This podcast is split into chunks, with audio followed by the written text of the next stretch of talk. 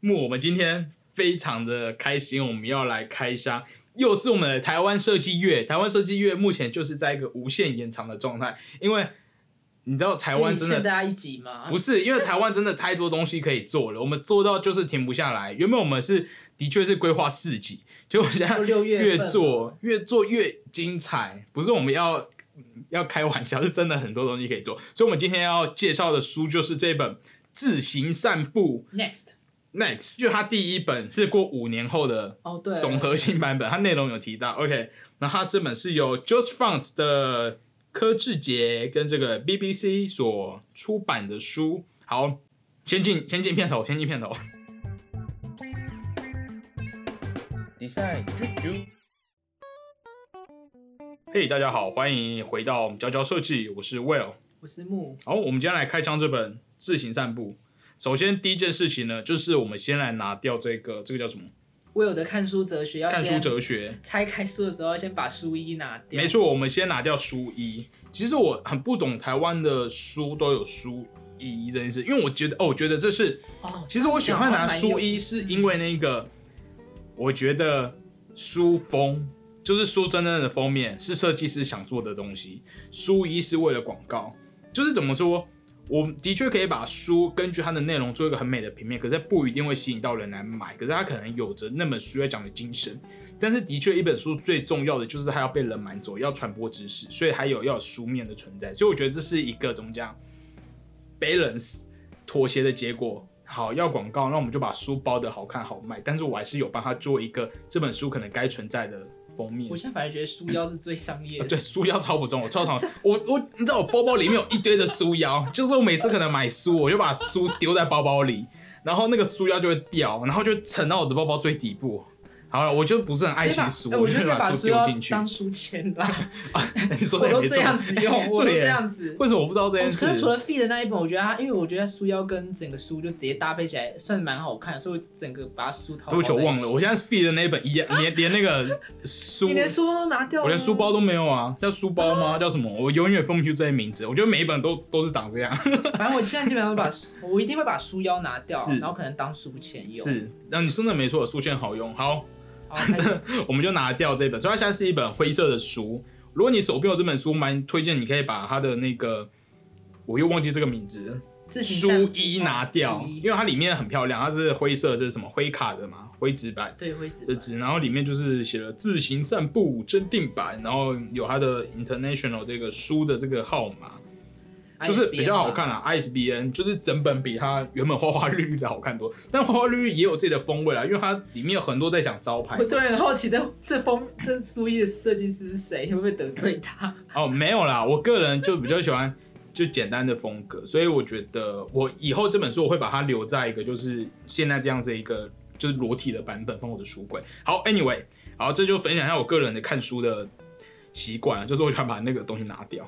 好，那我们今天就要来讲这一本。哎，对，他这本是不是还有一本附件？没错，我们现在要先来讲的就是他附了一本叫做《自行散步图鉴》，然后上面写了一堆五。这本书真的太惊人了，你知道？好用的工具，很好用的工具书。他附了这本书里面，就是他有收录了各种的中文字形，然后它里面有很清楚的标示说它有什么哪些大小啊，那叫什么粗细程度。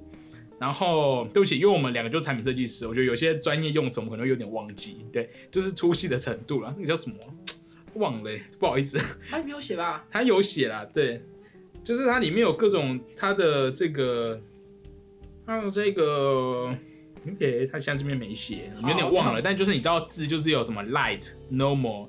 然后可能斜体之类，medium 对，heavy 之类，OK，所以这本里面就是收集了各种，包括什么书法体呀、楷体呀、黑体呀、圆体、明黑混合，有各种字型。那它也会标示说这家这个字体是哪家出版的，Adobe 出版的，还是 Joseph Joseph 放出版的，还是那个什么文鼎之类的。哎，其实这很实用啊，因为你知道我昨天刚好。在做一个客户的那个名片，嗯，我原本只选了一个普通的黑体，我没有想太多，因为有点是他原本有名片，只是可能做一些整合啦，因为原本名片也没有一堆的字型，所以我就整合成一个简单的黑体。然后我那时候就刚好做完这一集的功课，我我就打开海，我就打开档案在做他的名片。那我就突然想说，哎，不然我来看看字体好了，我就翻惊为天人。我真的就是翻到几个，我觉得用了真的比较好。对啊，因为你知道，我可能身为产品设计师，我脑袋中的黑体可能就是 Adobe 的黑体，还是什么平平方黑版，对平方法，我没有想这么多。结果打开之后，我找到一个好好美的字体哦，然后我还在我还在找地方买啊，然后找地方用这样子，它叫做这个文鼎方心书，我觉得好漂亮哦。然后这个什么文鼎方心书有其他版本啊，然后或是像什么这个日文的我也好想用哦，呃，怎么念？for for gu for gu OK，就三十是一页哦，三十一页，反正它里面有各种的字体，然后明黑混合体好漂亮哦。就是我以前没有注意到，原来还有明黑混合体，对，因为它的确，你看它这边的细节就会更多。嗯，但它其实也是黑体的一种，所以这一本真的可以为这本买，就是尤其是你常常做名片的人，你就是你不可能 always 都用黑体，或是你知道上网找很难找，因为你也不知道你要什么字体。可是有这一本，你就是真的是可以先快速浏览大概什么风格的字体，然后它最棒的是它都有标明是哪一家出版的，所以你就是可以去用对正确的管管道来买，或者你如果没有太多钱，就可以都找 Adobe，因为 Adobe 就是你如果有他们家会员都可以使用。好，所以这就是这本很精彩的附录。那我们就要来讲这本书了。这本书有提到说啊，呃，他之前有出过一本也是是自行散步，然后听说有做一些改变，是不是？对这本书，现在手上这本 Next 就是他，呃，过了五年之后嘛，他就做一些调整跟更新的一些内容，然后还有提到说，呃，怎么讲？这算是给设计，他给是设计师，可是他有提到说，呃，就算你现在听众，就算你的工作内容或是你的所学背景跟设计完全没有关系，但是每个人每天的生活中都有字体的参与，所以这本书是可以让台湾读者认识自己生活周遭的字体，这就是他们最早在当初二零一四年出版《自行散步》时的理由。然后现在过了五年，他们也做了一个新的统合。这本书里面讲到的包括呃字体的功能性，然后自行散步，就是他们去看了台北的一些各地的招牌或是大楼的字体，然后讲了中文字体的故事，呃，中国字体的缘由是怎么来的，跟早期的那个扛棒招牌设计，然后还有日本的一些字形设计公司的故事有关，然后最后有讲到说这个中文字形呢要如何被设计，以及中文最后就是讲到中文字体有很多字嘛，所以它会有一些技术性上的问题，这样子就是这本书。感觉它是为了大众美学，要可以提升大众美学。对，或者说我们可以注意到我们哪到底有哪些字，因为它虽然大家都觉得怎么讲，都觉得什么台湾的市容不好看，可是它里面的观察到一些字，你就会发现真的是有好看的也是有招，牌对，只是它有没有被好好运用。对对对，其实它里面是它很 care 一点，我看昨天看了一下这本，其实他很多都在讲字体，都是在讲说这个字体是有没有放在对的地方去被使用。因为我们跳回来一下，好不好？我发现我们少讲内容了，因为我们在看我们的稿子。就是刚刚那一本字形散步图鉴，我有两个要推爆的字，真的太美了。第一个叫做蒙纳分健体，在第几？它在第五十七页，真美到不行哎、这个超适合做什么旅游海报哎、这个真的好漂亮哦，好喜欢这个字体哦。我们会把这个字体再放在那个，放在哪？放在我们的 IG 或 Face 以及 Facebook。对，而且它最有趣的是，它后面会写一段文章：珍珠奶茶 Bubble Tea 是这个什么一九九一九八零年诞生这种比较适合当标题还是还是当？我觉得是标题，因为你现在看这个内内容就有点眼花，但它当标题好漂亮，这个字体不错不错。我们下一个要介绍的是第七十页这个 Gochi Kakuto，没错，就是它是一个日文字形，它应该也是适合标题的。然后它的是嗯它扁扁的扁扁的、斜斜的这样子。然后我觉得它的来里面那个人好可爱哦。然后反正它这个字体我蛮喜欢的。好，我们会把这几个再介绍给大家。你有注意到哪个？你喜欢字体吗？哎、这个蛮神奇的哎，圆文顶空叠圆，它本身就是一个这个叫什么啊、转外框的感觉的字体，嗯。好可爱哦、哎、真的很可爱哎，它很多细节都处理的很美哎。它不是你单纯可以哎、这两个也好像哦，这这是它的它的外框型，而且这真的不是你单叠纯对，因为它叠在一起耶，哎、这好美哦，这有点想买起来哎，好漂亮哦。而且珍珠奶茶感觉超适合。对啊，好适合珍珠奶茶哦。哎、这个字体太美了吧！而且你看它的猪王在后面，可是奶又变在前面，你说它所以它是有变化的，对，它不是死板的，每个都说什么左边在下，右边在上，它嗯是有点呼吸耶，空间感在里面。会看它那个字的搭配怎样，然后这个壶也有点美耶，它就像夹夹住它哎，有那个感觉，哇！我疯掉！这这如果要设计全部中文字体会疯，这真的疯掉哎！厉害哦！我因为你还要去看每个字体怎么，因为像刚刚葫芦就是它，你是把鼓中间那个鼓放在最前面，对啊，你每个要去调配它的，有每个都有空间感哎！哦，我傻眼哎，这直接买起来吧！文鼎空蝶园，爱死超爱，对不起，这个人好像是那个 Joss 放出的书，就我们狂称赞他们的那个 其他公司，文鼎也是很不错，对，好。跳回来，我们介绍了我们刚刚在那一本这个图鉴里面几个觉得很棒的这个文字。那我们现在来讲自行散步的内容。它前面讲到的一个是哦，By the way，这本书它里面用的是他们公司自己出的这个精选体内文吗？内文真的蛮不错的，就是你读起来之后会有种清新感，然后又不会你像是怎么讲。单纯使用黑体好像会有点距离，然后单纯使用那种新姓名体，或者现在比较多，呃，怎么讲文书会用的那种名题，你就会觉得太文绉绉。可是精选就真的是有种小清新的感觉在里面，然后易读性也很高。对，因为他在书的一开始讲了很多是。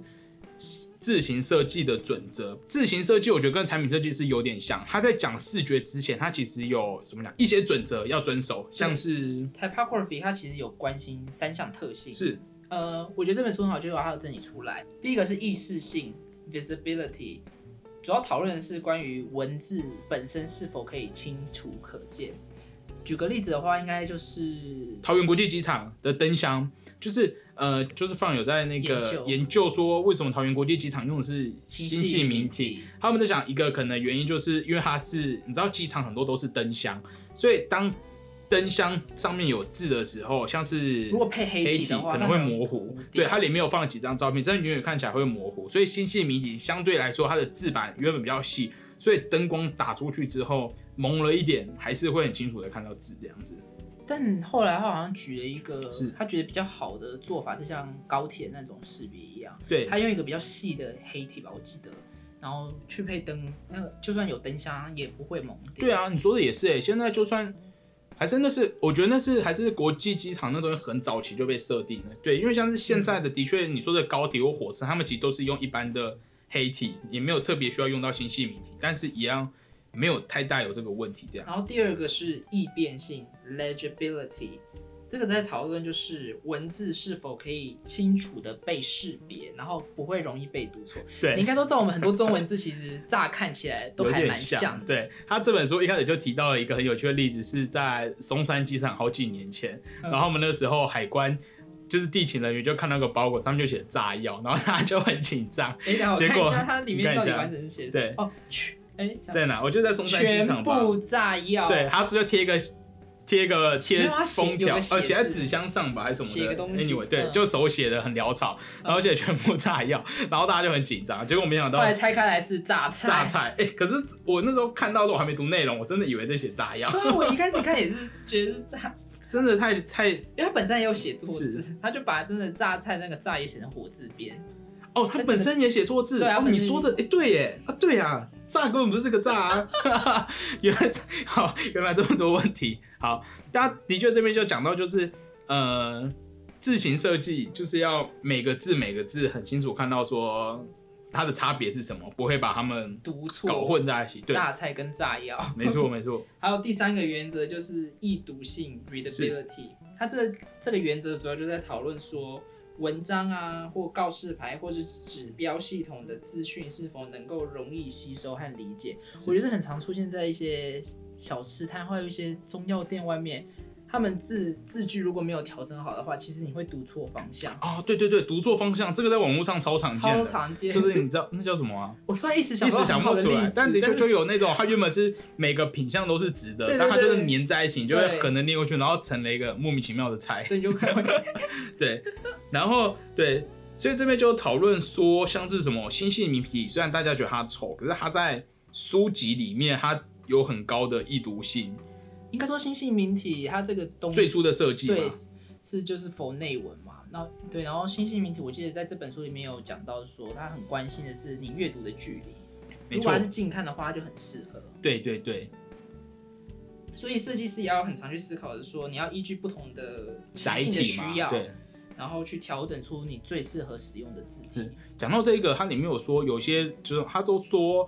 荧幕里面，Android 或者是 iOS 预设都是一些黑体，然后有些人可能就会把字节改成娃娃，哦对哎我觉得很恐怖。我真的有在车上看到、我也哎常常在上看到，受不了。然后有时候在 Facebook 上也有看到有人截图，就是这个，我想说，啊，对对，对，这真的是可以直接这样改了，可是为什么这样好改？扭，就就很不舒服哎、我整个哎觉得世界都在旋转了，这个感觉头晕。哎，这是我们念设计才会有这种怪癖，就觉得天啊，你不能这样改，觉得太怪了。可他们可能是、大众不会。这样觉得，就是我爽啊。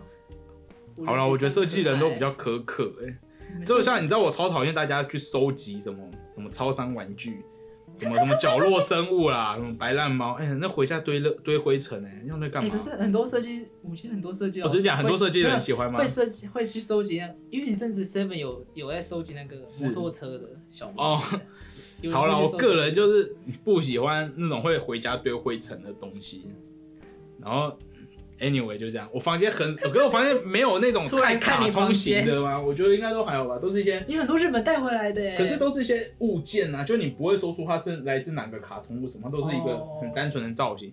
啊，我只能讨厌大家去收集那些什么超商的赠品，就觉得那回家就堆灰尘，就跟娃娃体异曲可能没有异曲同工。好，我个人好不好？就是我个人有点突先这样然把你个人的，我都觉得，因为我们女性 女性哎我这样太刻板印象了，就是我们有很多学生，算了，我讲什么作品都是刻板的，没没关系。好了，我们只是就是得罪你要得罪一堆人 好啦，哦我个人好不好？我个人就是不喜欢堆灰尘的小东西，好，提供给大家参考。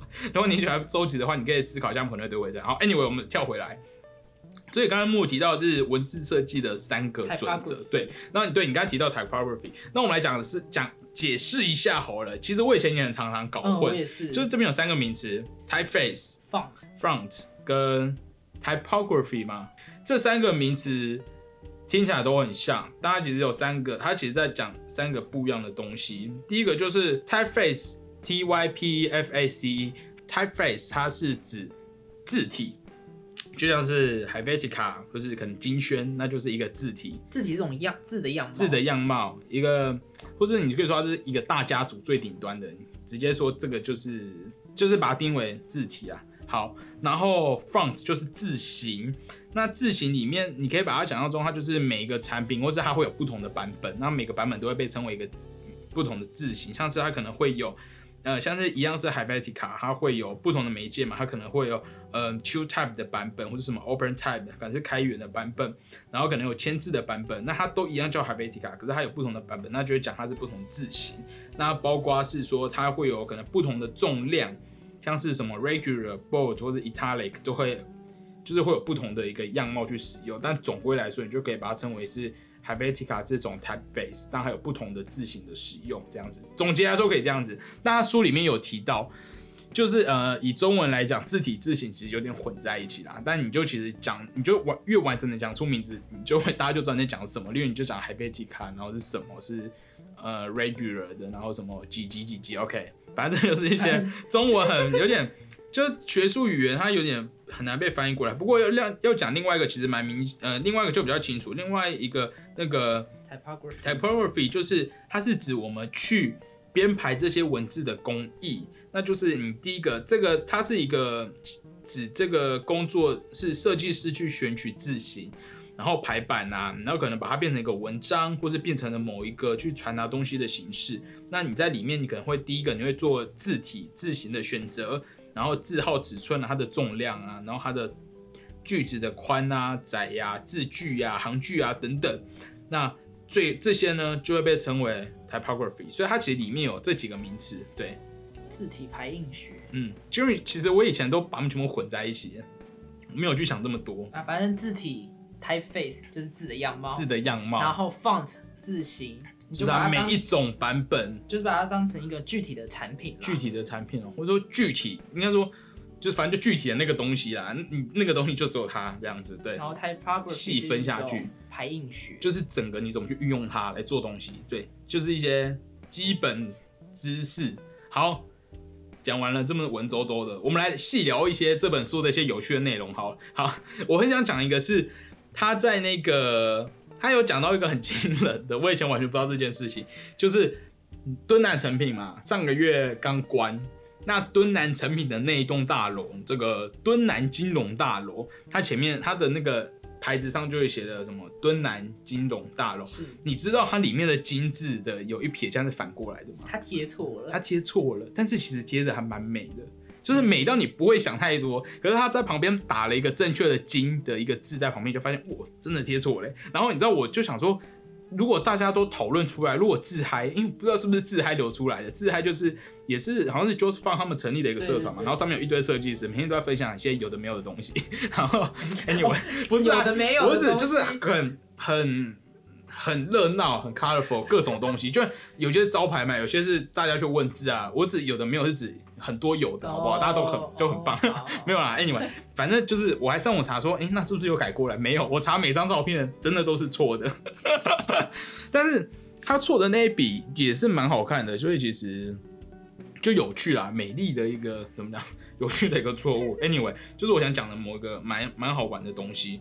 然后接下来里面有讲到蛮多历史的，包括最早台湾的扛棒那些字怎么来的，然后还有有讲到一个台湾蛮有名的字体是这个王水河的圆体，就是你可以在一些呃台湾的招牌上看到一些圆体的运用，蛮有名的。然后最后也有，它最有名的是那个呃台中车站有个那个公园眼科公园眼科，对，也是运用了这些字。其实它其实公园眼科的字体不是一个新字体，它是古老就有了，然后很漂亮。所以这里面他讲的历史就有连接了一些台湾在地的一些扛棒或者一些字体的设计师、书法家，然后跟连接一些跟日本的关系这样子。对，那这段历史就欢迎大家来买这本书来看，我们就不细讲，因为蛮长的。好，那我们最后想讲一下，它有一大趴都在介绍中文字体哦，对，然后讲它的关系。所以我比较想讲的是那个黑体，因为我觉得以产品设计师来说，我们最常用的就是黑体。然后它里面有讲到黑体的来源是从日本来的，因为那时候日本开始把这个怎么讲，他们开始，哎，这个叫什么欧化嘛，反正他们就开始学习西洋的一些文化，然后把西洋这种无衬线的字体跟呃这种中不是中文，这叫什么亚洲，反正就是日本的字形，然后做一个结合，然后最后产出了黑体。那那时候台湾早年就是盗版比较兴盛，所以我们那时候其实很多字体都是从日本来的。然后除了黑体之外，还有讲到圆体，然后他讲到圆体，好像是说早期不是都要在那边割吗？就是电脑没这么发达，要做招牌的时候，然后那时候日本的一些呃做扛棒的人或者做这种编排的人就觉得圆体很方便，所以就出现圆体。